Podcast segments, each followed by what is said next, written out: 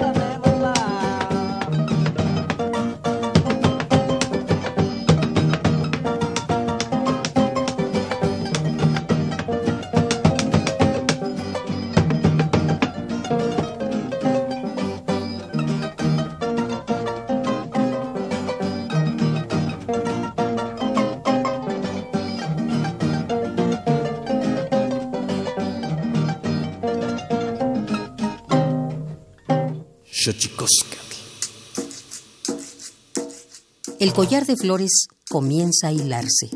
Es momento de ir a lo profundo. Radio UNAM presenta Xochicóscatl, collar de flores, con Mardonio Carballo. Hacemos revista del México profundo.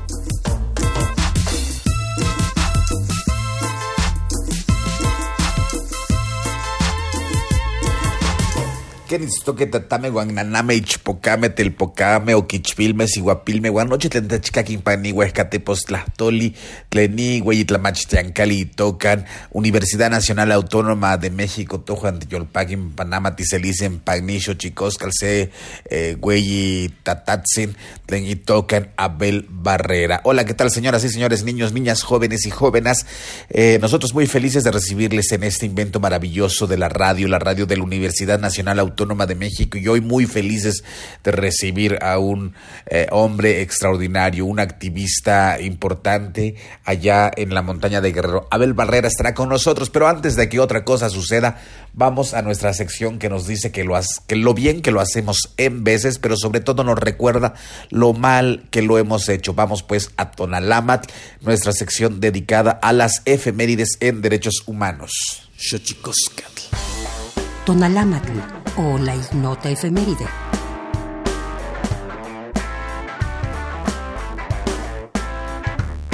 23 de noviembre de 1855. En México, se promulga la Ley de Administración de Justicia y Orgánica de los Tribunales de la Federación, conocida también como Ley Juárez, que considera a todos los ciudadanos, incluidos miembros del ejército y del clero, iguales ante la ley. 24 de noviembre de 1961, la Asamblea General de la ONU aprueba la Declaración sobre la prohibición del uso de las armas nucleares y termonucleares, en la que declara que el uso de este tipo de armamento es contrario a las reglas del derecho internacional y a las leyes de la humanidad. 25 de noviembre, Día Internacional de la Eliminación de la Violencia contra la Mujer, proclamado para concientizar y sensibilizar a la opinión pública y la sociedad respecto al tema de la grave violencia contra el género femenino, el cual sigue representando una de las violaciones de los derechos humanos más extendidas, persistentes y devastadoras del mundo. 26 de noviembre de 2001 el entonces presidente de Estados Unidos de América, George W. Bush, pide al Congreso de dicho país la prohibición total de la clonación humana. 27 de noviembre de 1895. Alfred Nobel firma su testamento e instaura el fondo para premiar a los mejores exponentes en literatura, la paz, fisiología o medicina, física y química. 28 de noviembre, Día Internacional de las Personas sin Hogar, proclamado para concientizar a las sociedades acerca de la ayuda a personas que no poseen un lugar donde vivir. 29 de noviembre de 2006. Un juez mexicano ordena el arresto domiciliario del expresidente Luis Echeverría acusado de genocidio por la matanza de estudiantes en 1968. 30 de noviembre de 1831, Francia e Inglaterra firman un tratado para suprimir la trata de personas de piel negra.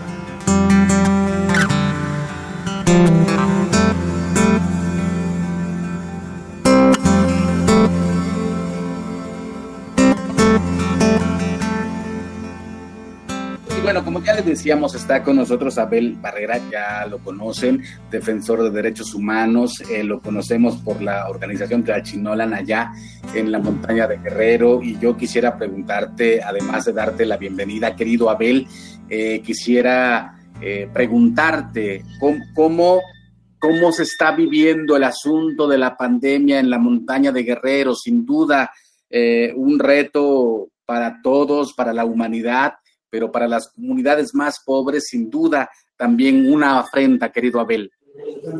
¿Qué tal, Mardonio? Un gusto, como siempre, saludarte, aunque sea en esta voz lejana, pero siempre muy cerca de, de la gente y sobre todo estos sueños que siempre nos mantienen vivos de un mundo diferente, un mundo más justo.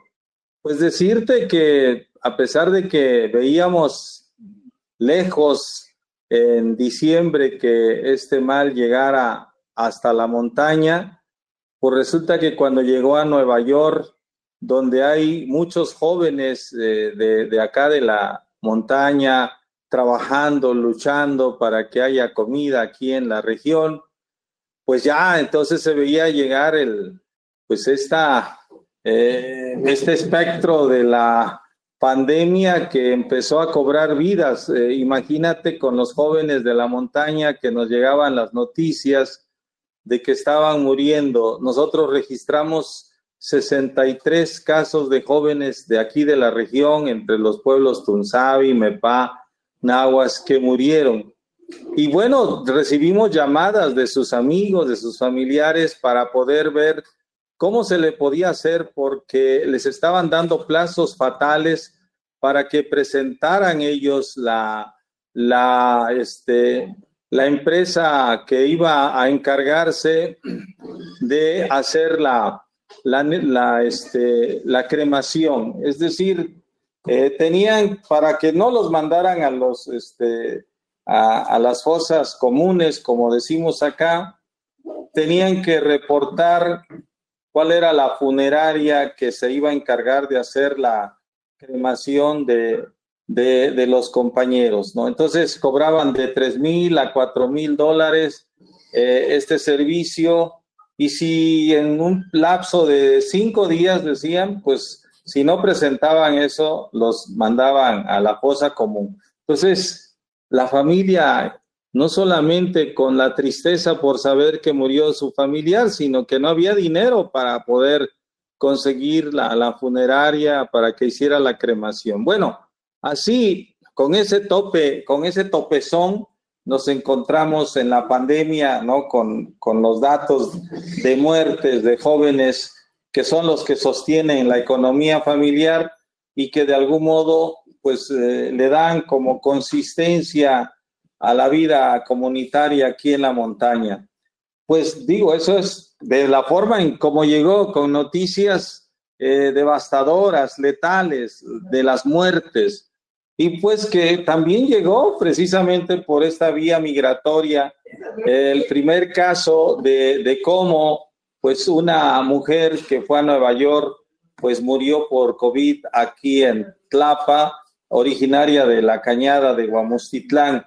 Y bueno, así se empezó a escribir esta ruta de la muerte que empezó a cobrar más casos entre personas mayores, entre migrantes, entre jornaleros agrícolas, obviamente entre amigos, compañeros de aquí de la ciudad de Tlapa, donde está el único hospital que pues fue construido hace 45 años que solamente cuenta con 30 camas destartaladas y que pues adaptaron una unidad COVID con 15 camas, pero con 6 ventiladores.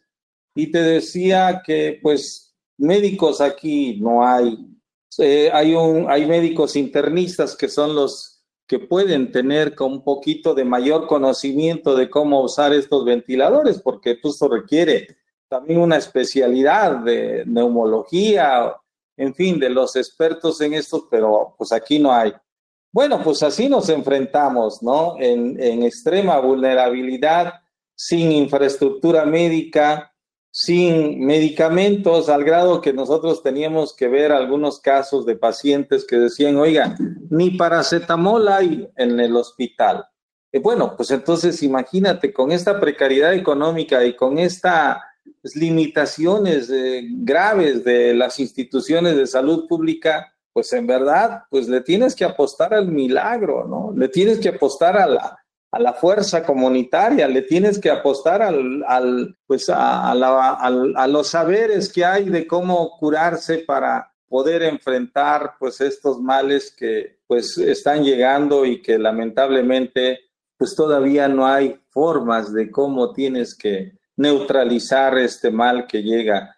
Pues así lo hemos estado enfrentando, Mardonio. Bueno, imagínate, se habla de acá que por lo menos unos 200, 250 en ese número oscila de personas que han fallecido eh, aquí en los municipios más cercanos de Tlapa. Eh, nos hablaba, nos comentaban personal del hospital que han pasado más de 650 personas por la unidad COVID en Tlapa, las que han pues decidido pasar porque muchos prefieren confinarse en su casa porque tienen miedo a que en el hospital se vayan a, contagiar y a, tener pues una situación eh, más grave. Entonces, esa desconfianza a las instituciones de salud es algo grave porque tú sabes que la relación entre las poblaciones indígenas, entre las comunidades indígenas con las instituciones como de salud, de educación, siempre han sido ríspidas por ese trato discriminatorio,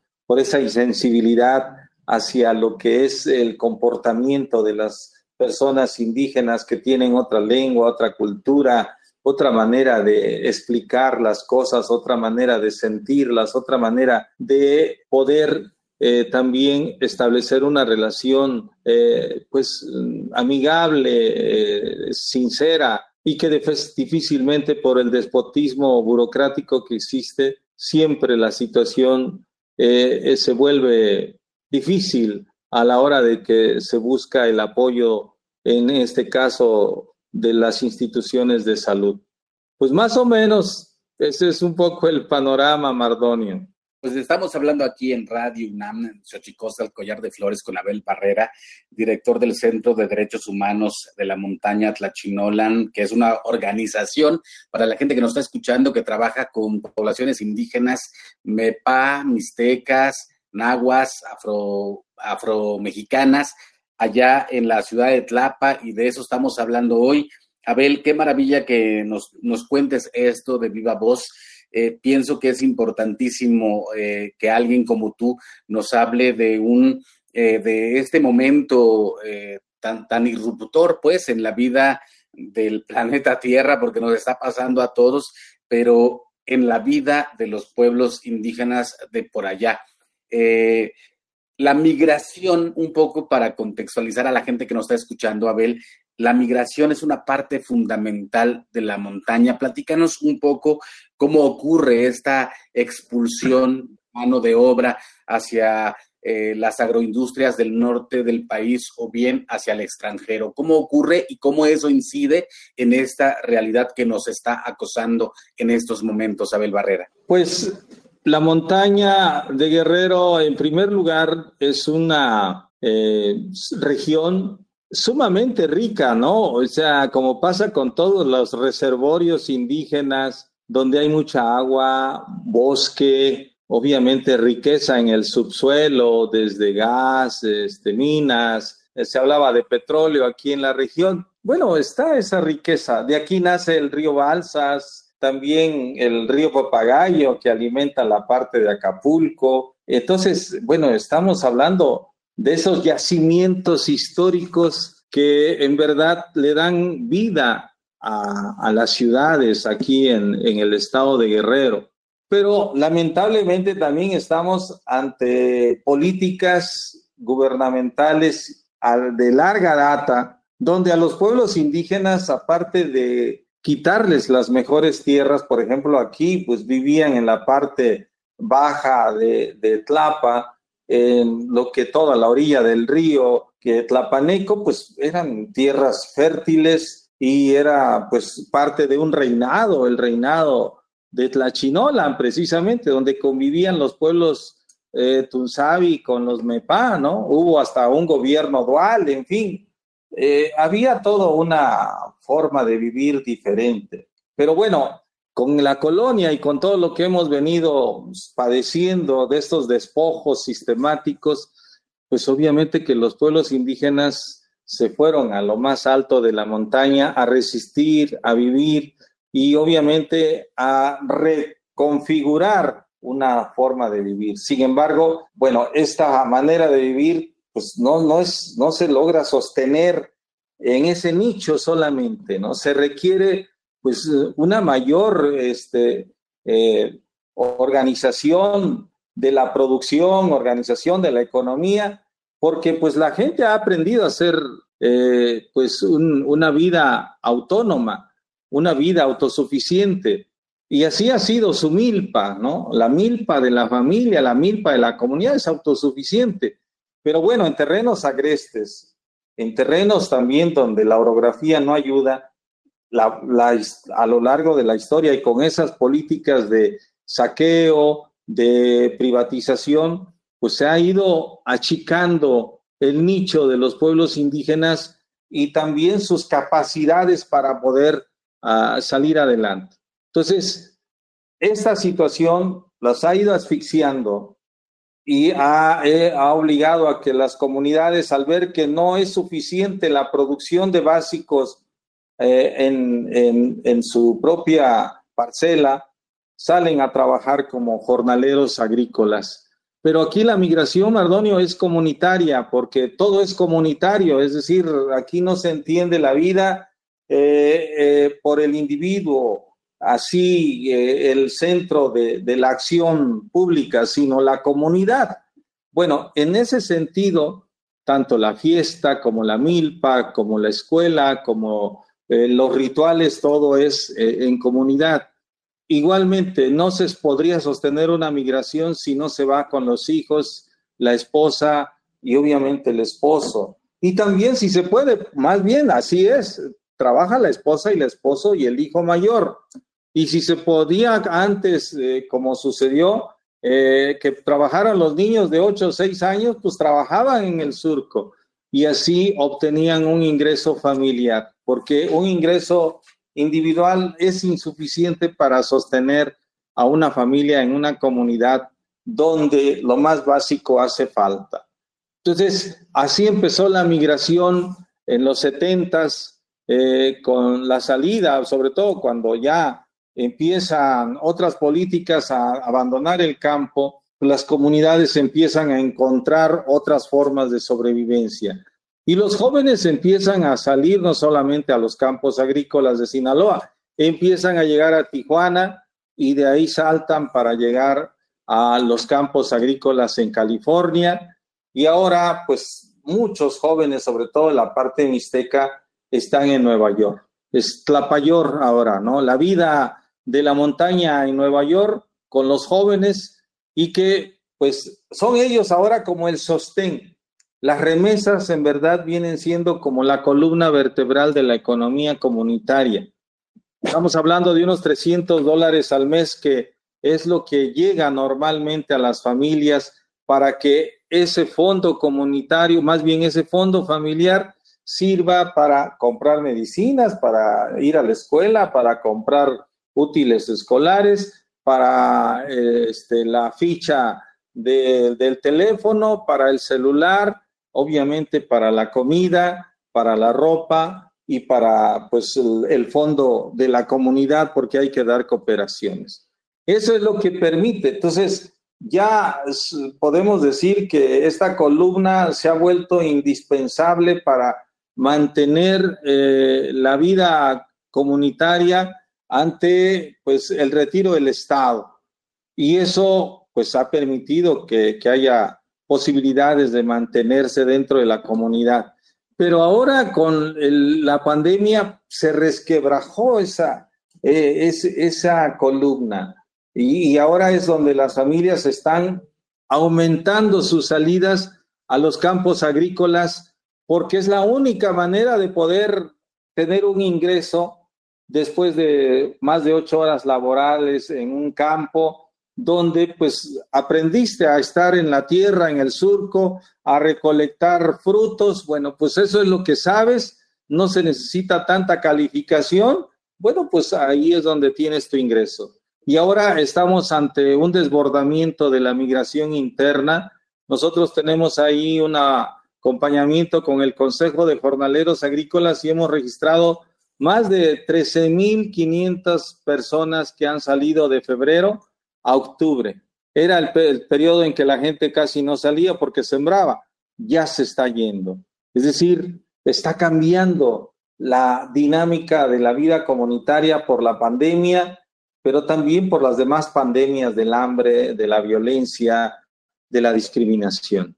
De hecho, querido Abel Barrera, eh, el COVID es solo una de las pandemias que acechan a los pueblos indígenas, pero vamos a seguir hablando contigo, pero antes vamos a nuestra sección dedicada a los idiomas, porque los idiomas tienen sus secretos. Tlachtolcuepa. El Instituto Nacional de Lenguas Indígenas presenta Tlachtolcuepa, o la palabra de la semana.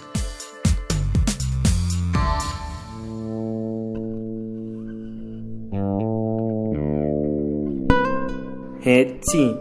es una palabra de origen ñañú variante de la lengua otomí hablada en la región del Valle del Mezquital, en el estado de Hidalgo, que se usa para referirse a ese acto reflejo espontáneo que nos hace expulsar el aire y en ocasiones saliva mediante la propia nariz y boca. Nos referimos a estornudar. La expresión es un verbo que viene de la agrupación lingüística otomí que a su vez forma parte de la familia lingüística otomangue, la más grande y diversificada de México.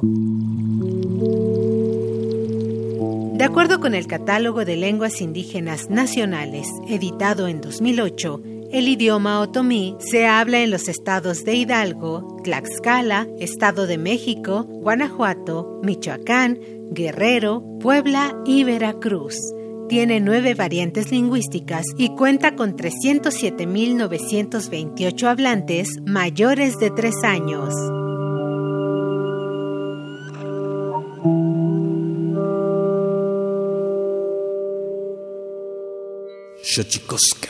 Pluriversos PUIC, un mundo culturalmente diverso.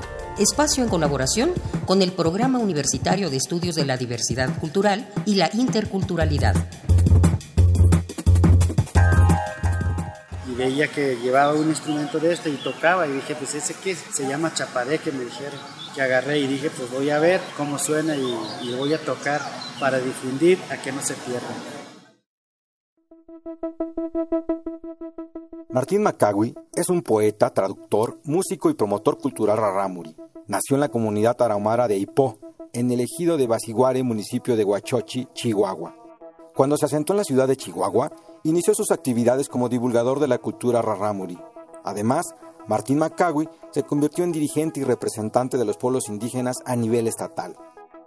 Bueno, la comunidad es netamente rarámuri, tarahumara.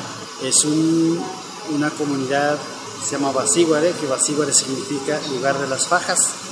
Un pueblo, una comunidad muy dura con su diversidad cultural de la comunidad. Martín Macagui, literato y músico, ha traducido a su lengua materna a Joseph Newman. Además, ha colaborado con diversas instituciones en la traducción del rarámuri al español.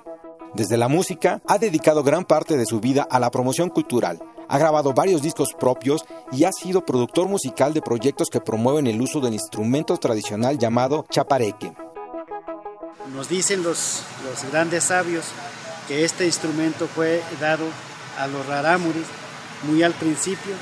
Los rarámuris no tenían instrumento y vieron a un hermano a las afueras de las cuevas y entonces llegó un ave que les dijo, ¿por qué estás triste? ¿Por qué no tocas algún instrumento? Entonces fue cuando el ave eh, llamado el cuervo fue quien le dijo, pues yo te consigo un instrumento para que toques y no, que, no estés triste. Y, a través de este instrumento, con la música que vas a hacer, vas a agradecer por la vida que tú tienes o la vida que, que mismo Dios te está dando en este mundo. Y, pues llevo este instrumento que me identifica como pueblo raramo.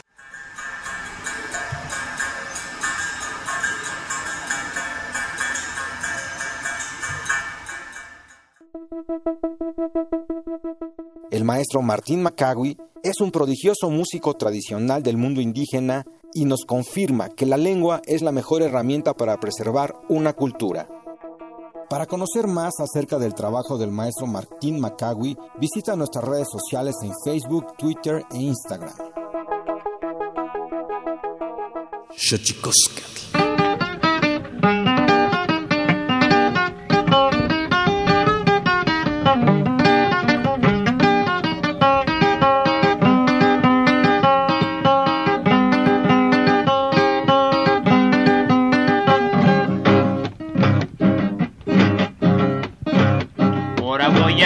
A ver si puedo o no puedo, a ver si puedo cantar o a medios versos me quedo. Ahora voy a comenzar a ver si puedo o no puedo, a ver si puedo cantar o a medios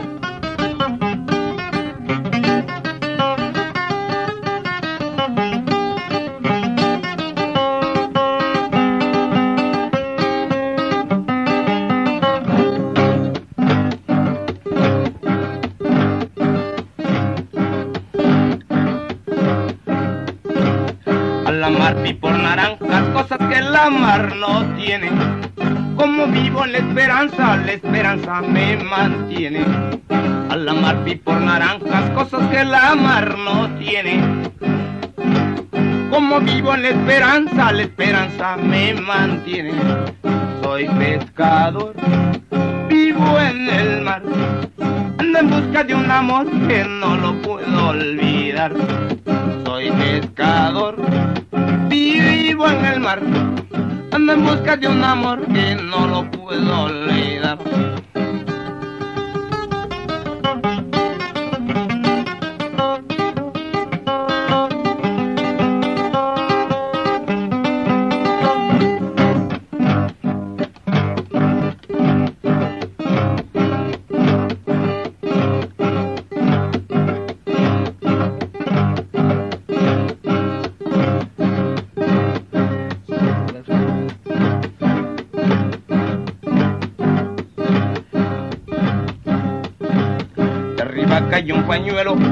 con seda negra.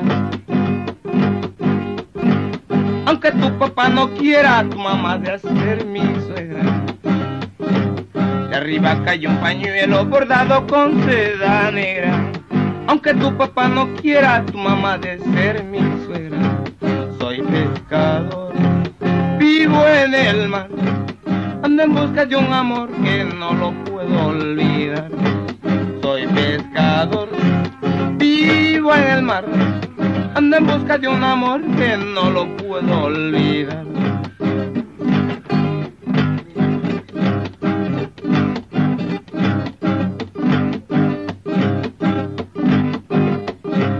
Dicen que la mar es grande, agua de todos los ríos. Donde se van a juntar tus amores con los míos que la mar es grande, agua de todos los ríos, donde se van a juntar tus amores con los míos. Soy pescador, vivo en el mar, ando en busca de un amor que no lo puedo olvidar.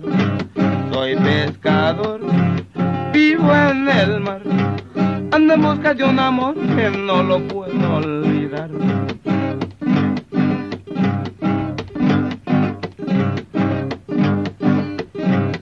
Me voy a despedir porque cantar yo no puedo. Determine usted la carne porque el cuero me lo llevo.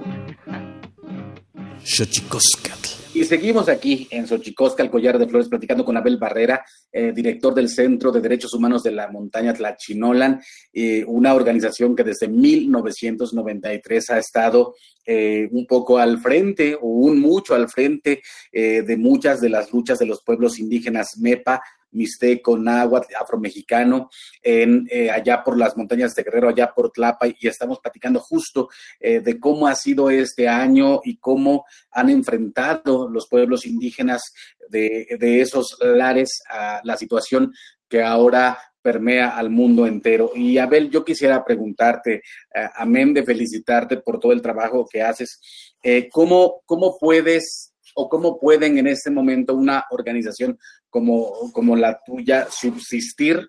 Eh, pienso que incluso en este momento es importantísimo lo que pueden hacer las organizaciones sociales, pero pensando que estamos tan distanciados en estos momentos por la distancia o la sana distancia, como se ha, llamado a esta etapa de la vida nuestra, ¿cómo, como organización cómo se acercan a las comunidades y cómo pueden mantener el contacto con estas comunidades para seguir haciendo el trabajo que tanto les apasiona y que tanto eh, nos funciona como sociedad. Abel. Pues mira, ha sido complicado, Mardonio, poder acompañar a las comunidades.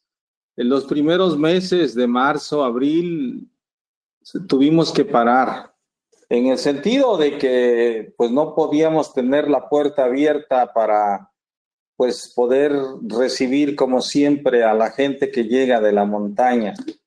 Eh, cerramos la puerta, sin embargo, no era para este, ya no recibir, sino más bien para poder medio regular la llegada de la gente. Al parar nosotros, eh, obviamente, eh, coincidió también con la con, con, el confinamiento comunitario. Aquí se dio un confinamiento muy interesante donde las comunidades decidieron en asamblea cerrar las entradas y no salir. Eh, fue en las comunidades, fue también a nivel de regiones, eh, decir, bueno, por ahora no vamos a salir por acuerdos municipales en algunos lados, y esto ayudó a detener un poquito, o más bien mucho, el contagio. Este, por eso, pues aquí se llegó a hablar también de los municipios de la esperanza, ¿no? Porque no había contagios. Eh, y sí, sirvió esta, este, este acuerdo comunitario? Por ejemplo, ellos decían, solamente pueden salir miércoles y sábado a comprar. Y a comprar es Atlapa, porque no hay otro, otro centro comercial eh, que, en el que ellos puedan ir. Y salían. Y también había lista, de decir, bueno, ¿quiénes van a salir? Salían solamente, no más de 10 personas de la comunidad y tenían que decir a qué iban. Es decir, este orden de, de la comunidad es muy importante. Bueno, eso ayudó también para que en ese tiempo nosotros pues, nos adaptáramos a ese ritmo. Sin embargo, lo que nos preocupó fue que empezó a crecer el número de casos de mujeres violentadas en sus, eh, en sus domicilios. Eso sí nos preocupó porque se empezó, empezó a llegar ya sea por teléfono, ya sea por pues, directamente. Las compañeras abogadas tuvieron que pues atender, obviamente presionar a la autoridad ministerial para que interviniera. Y sí, vimos que se acrecentó en los casos de, de violencia intrafamiliar pero también coincidió con que se abría la temporada de lluvias porque aquí en abril empiezan la preparación de los terrenos y se dio la irrupción de conflictos agrarios graves porque empezó a haber enfrentamientos. Mm, han sucedido estos enfrentamientos, pero ahora se dio con más eh, beligerancia. Eh, tuvimos casos de Tierra Blanca con San Juan Huechuapa, que hubo irrupción de grupos armados, un grupo armado hacia una, a la comunidad de Tierra Blanca, asesinaron a un niño al, al, a la hora en que irrumpieron con las armas, quemaron vehículos, quemaron este, casas. Posteriormente hubo otra irrupción y desaparecieron a, a, a tres personas. En fin, también se dio la irrupción de, de personas armadas en, temas agrarios. Y esto también se pasó en Malinaltepec con Alacatlazala, que ahorita pues también están confrontados. Entonces, ¿cómo esta situación alebresta ¿no? a los conflictos? Porque pues es cuando hay ausencia de las instituciones. Eh, queda, la gente queda inerme. Eh, aquí lo grave fue que los ayuntamientos cerraron, cerraron para mal, en el sentido de que no era por el confinamiento, sino que cerraron para dejar pasar que la gente pues viera cómo se iba a arreglar eh, su situación personal frente a la pandemia. Entonces, no hubo un acompañamiento en términos, bueno, guardando la distancia de lo que estaba pasando con la población más vulnerable y en situaciones de alta conflictividad. Se dejó crecer y esto generó un ambiente de descomposición. Y entonces nosotros tuvimos que salir al frente, primero con los migrantes internacionales, que empezaron a llegarnos llamadas y empezaron a llegarnos, pues ahora con la tecnología, pues ya con los WhatsApp, y empezamos a establecer pues ya también conferencias con las autoridades. Eh, hubo, logramos también en este periodo tener vínculos. En el tema humanitario logramos ponernos de acuerdo con las autoridades de Guerrero y teníamos conferencias, se puede decir, cada semana, cada 15 días, y se implementó el apoyo para los migrantes internacionales con mil eh, dólares por parte del gobierno del estado y por parte del consulado mexicano 900 dólares para el tema de la cremación de los cuerpos. Y así estuvimos estableciendo acuerdos. Con el caso de los um, jornaleros que empezó a irrumpir también las familias de Cochoapa, de Tlapa, y que se empezó a, llenar de familias aquí en un, un espacio que está hecho para jornaleros, igual empezamos a hacer el acompañamiento, tanto en cuestiones de prevenir ahí el lavado de las manos, del comedor comunitario, de la dotación de despensas, de apoyo médico, en fin, eso ayudó muchísimo, obviamente con el apoyo también de las autoridades. Eh, ayudó también que los medios de comunicación nos, nos este, dieron los espacios para trascender lo local y lo estatal. colocamos el tema de los migrantes internacionales en Nueva York, colocamos el tema de los jornaleros agrícolas, hemos hecho ver a las instituciones a bienestar de que están eh, desamparados los jornaleros agrícolas, no están apareciendo en los programas federales. Bueno, de ese modo Mardonio, eh, que no habíamos trabajado, tuvimos que empezar a ensayar nuevas formas de interlocución que creo que han sido eficaces. Esto ayudó también para que abriéramos una campaña de recaudación de fondos eh, por, para, para la gente. Hicimos una campaña para donar paquetes alimentarios a las familias que habían pues, eh, pues sido víctimas de, del COVID, que pues algún familiar que murió, pues igual darles un paquete a las mujeres víctimas de violencia, en fin, a un sinnúmero de actores que, que vimos que estaban en una situación de mayor precariedad y vulnerabilidad. Y la verdad hubo una respuesta muy importante de donantes individuales, amigos, académicos, comunicólogos, en fin, de todo tipo, antropólogos, que nos eh, ayudaron y eso también sirvió para que se pudiera dar cobertura en algunas comunidades con paquetes alimentarios. Tuvimos que como que medio darle la vuelta a la pandemia para que también se viera formas de cómo eh, ayudar a que no quedáramos así eh, inmóviles, impávidos ante una situación que solamente te invitaba al confinamiento, pero no quería decir que quedaras inactivo, ¿no? Sino más bien de desarrollar la creatividad para ver cómo podías incidir en lugares y en situaciones donde hay la necesidad de apoyar a la gente que está sumamente vulnerable.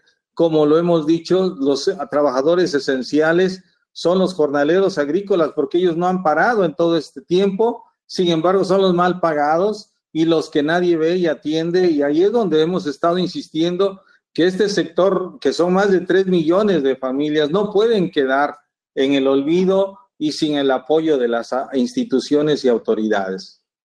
Abel Barrera, director del Centro de Derechos Humanos de la Montaña Tlachimolan. ¿Cómo podemos apoyar? ¿Cómo la gente que nos escucha aquí en Radio UNAM por el 96.1 de FM en la Ciudad de México, cómo podemos apoyar a esta organización para la gente que nos está escuchando aquí en Xochicosca, Collar de Flores, que lleva desde 1993 apoyando a las comunidades eh, MEPA, Ñusabi, eh, eh, Afromestiza y allá por la montaña de Guerrero. ¿Cómo podemos apoyar eh, en esta situación? Si ya de por sí extraordinaria, pero ya ustedes estaban siempre en una siempre en una fase extraordinaria. Esto se acumula como un peldaño más en ello, Abel Barrera? ¿Cómo podemos ayudarles? ¿Cómo podemos apoyarles? Eh, ¿Cómo nos podemos comunicar con Clachinolan, eh, el Centro de Derechos Humanos de la Montaña de Guerrero? Pues mira, yo creo que ha sido una eh, oportunidad en medio de las grandes amenazas de la pandemia de poder eh, hacer visible la situación de, la montaña. Y yo creo que esto ha sido precisamente a través de esta solidaridad que en verdad sabemos que en muchos lados la situación es grave, no solamente en el campo, en las ciudades. Pero pues sabemos que esta solidaridad también es eh, multifacética, ¿no? Hay formas de cómo se está, cómo llegan esos apoyos. Nosotros, te digo, tenemos ahí una en nuestra página que es precisamente tlachinolan.org. Ahí tenemos una, eh, pues una cuenta para poder este, ver de qué manera se puede apoyar a, la, a la población y pues digo, lo hemos hecho de esa forma. También lo que hemos hecho, como se ha realizado en otros momentos, es eh, a través precisamente de, de las mismas este, comunidades que a veces nos han pedido el apoyo, eh, comunidades como pues eh, en la región de, de el Grande, de Metlatónoc, a través de algunos sacerdotes, pero nosotros mismos hemos estado ahí más bien impulsando esta, esta iniciativa de poder hacer estos apoyos a través de, de nuestra página web, a través de Mm, pues nuestro botón de PayPal que le llaman y que pues se encuentra en nuestra página web. Y, pero bueno, digo, lo más importante también, aparte de este apoyo que puede llegar para que la gente, lo que hacemos es comprar paquetes alimentarios. El paquete alimentario, para que lo sepan, son 100 kilos de maíz, 20 eh, kilos de frijol, 10 kilos de arroz, eh, dos kilos de sal o azúcar y eh, tres litros de aceite. Un paquete que tiene que ver con la dieta de, las familias de la montaña, ¿no? Que pues sirve como por lo menos para tener ahí un mes eh, de alimentos, ¿no? Entonces, esto pues viene costando básicamente alrededor de 1.100 pesos ese paquete, 1.200 eh, y bueno, pues hay gente que dice, pues yo puedo apoyar con medio paquete o simplemente como pasa con muchos compañeros, con una cooperación básica de 50, de 100 pesos para ir completando el paquete, ¿no?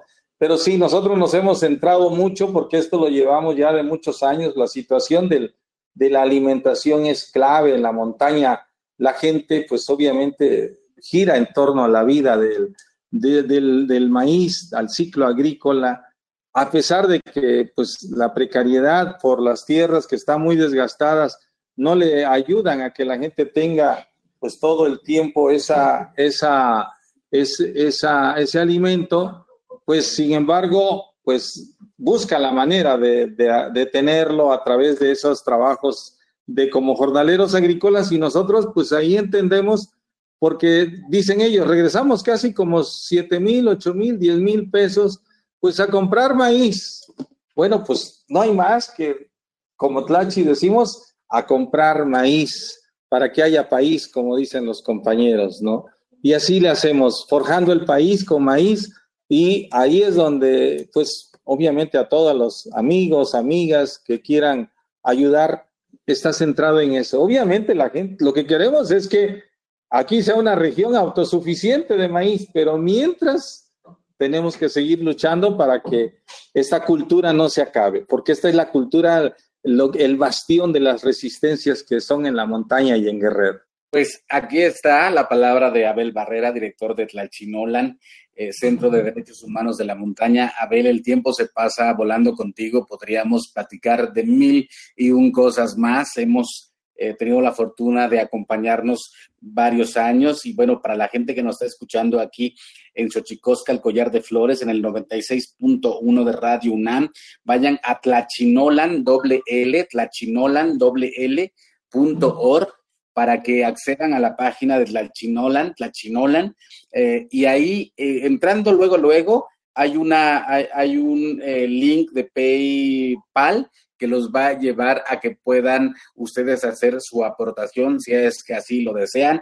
La organización que dirige Abel Barrera lleva desde 1993 haciendo un frente común con los pueblos indígenas Mepa, Ñusabi, Afromestizo y Nahua de la, de la montaña y costa de Guerrero. Así que pues para toda la gente que quiera apoyar, que creo que vale la pena, mil cien pesos por un mes, creo que no es nada, como siempre lo digo, en náhuatl hay una expresión que decía mi madre muy graciosamente, decía Shimomate persona, que yo sospecho que de ahí viene, de un arcaísmo, viene el, el, de no seas codo, porque lo que quiere decir es que golpea el del codo para que puedas abrir la mano.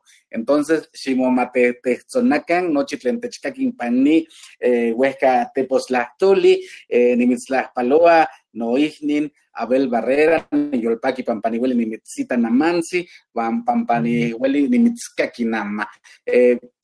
Solo les quiero decir, te quiero decir, Abel, que me da muchísimo gusto. Estoy corriendo porque el tiempo va volando. Me da muchísimo gusto verte, escucharte, aunque sea a través de estos fierros que hacen que la lengua llegue a pesar de la lejanía. Así que, Abel, la invitación está hecha. Quien no conozca el Archinolan tiene que buscar, tiene que encontrar en este espacio eh, los motivos para hacer de la generosidad un proceso empático que nos permita crecer a todos. Y Tlalchinolan lo tiene perfectamente definido como una organización de una valía importantísima. Abel, muchísimas gracias por acompañarnos esta mañana en Xochicosca, el Collar de Flores. Un gusto, Mardonio. Saludos a todos y a todas las, la audiencia y un placer también conversar contigo, un poeta de esta lengua que nos ha dado historia y sobre todo una identidad muy grande como el México florido. Gracias, Mardonio.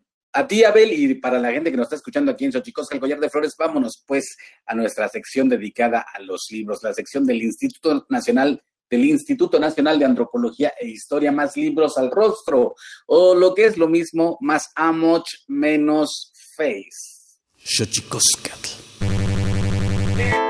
Más libros al rostro, o lo que es lo mismo, más Amoch, menos Face, espacio en colaboración con el Instituto Nacional de Antropología e Historia.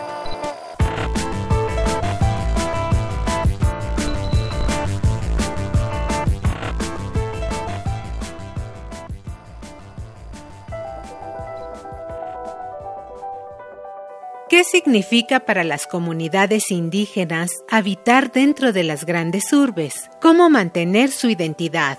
Su lengua y sus costumbres. La importancia de la presencia indígena en las ciudades plantea una interrogante acerca de qué tan fácil o complicado puede resultar la conservación y recreación de las culturas e identidades originarias en el futuro, sobre todo por parte de las generaciones de hijos y nietos de inmigrantes en los espacios urbanos. El libro ¿Quién soy? Estrategias Identitarias entre Hijos de Migrantes Indígenas, compilado por Marta Romer, busca contribuir a la discusión de esta problemática mediante un análisis de proceso de construcción de identidad étnica de los hijos, desde un enfoque teórico a través de distintas disciplinas en el contexto de las relaciones interétnicas asimétricas. Te invitamos a adentrarte en el libro ¿Quién soy? Estrategias identitarias entre hijos de migrantes indígenas de Marta Romer. Adquiérelo del catálogo de publicaciones dentro del sitio web difusión.ina.gov.mx.